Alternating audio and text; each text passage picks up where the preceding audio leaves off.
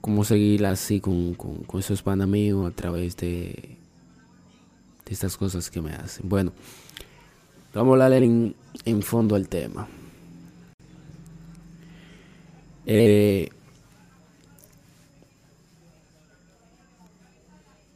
tenía un compañero, eh, un compañero mío que es un compañero, lo considero no es compañero mío, ya no lo considero como compañero mío, pero le voy a, decir esta, esta historia. Eh, yo tenía una chica, una,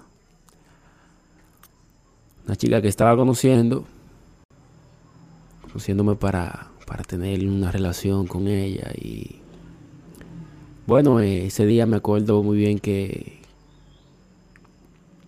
fuimos a una fiesta y